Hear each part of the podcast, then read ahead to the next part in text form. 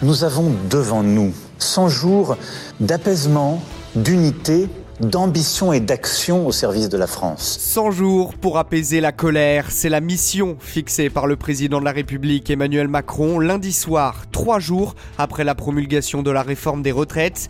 Il entend ainsi relancer son second quinquennat, englué dans la crise provoquée par sa réforme. Le président regrette notamment le manque de consensus après trois mois d'affrontement social. Cette réforme est-elle acceptée?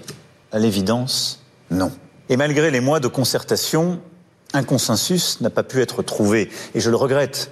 Nous devons en tirer les enseignements. Au-delà des retraites, il a donné les grandes lignes des futures réformes qui seront menées entre travail, sécurité et santé. Emmanuel Macron souhaite la mise en place d'un nouveau pacte de la vie au travail. Il a également promis la fin de l'engorgement des services d'urgence d'ici 2024. Mais comme à chacune de ses interventions depuis trois mois, le chef de l'État a de nouveau attisé la flamme du mouvement social. En réaction, les syndicats sont en colère et regrettent que le président n'ait pas abandonné la réforme des retraites. Au de BFM TV, le secrétaire général de la CFDT, Laurent Berger, estime notamment qu'il n'y a rien de concret dans cette prise de parole. Il y a un espèce de vide dans l'intervention du président de la République.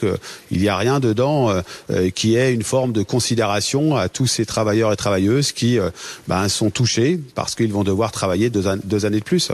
Donc on attendait autre chose, évidemment. Et quant aux perspectives qui sont données, c'est un peu un discours de la méthode pour une dixième fois mais euh, rien de concret. Sophie Binet, secrétaire générale de la CGT, affirme de son côté qu'il n'y aura pas de retour à la normale tant qu'il n'y aura pas de retrait du texte. Et puis les partis d'opposition ont également fustigé le président sur Twitter. Le leader de la France insoumise, Jean-Luc Mélenchon, juge le chef de l'État complètement hors de la réalité. Fin de citation. Justement, les opposants à la réforme étaient dans la rue lundi soir un peu partout en France pendant l'allocution du président avec des concerts de casseroles et puis après avec des manifestations sauvages qui ont pris forme notamment à Paris. Une 13e journée de mobilisation est également prévue le 1er mai. Studio News.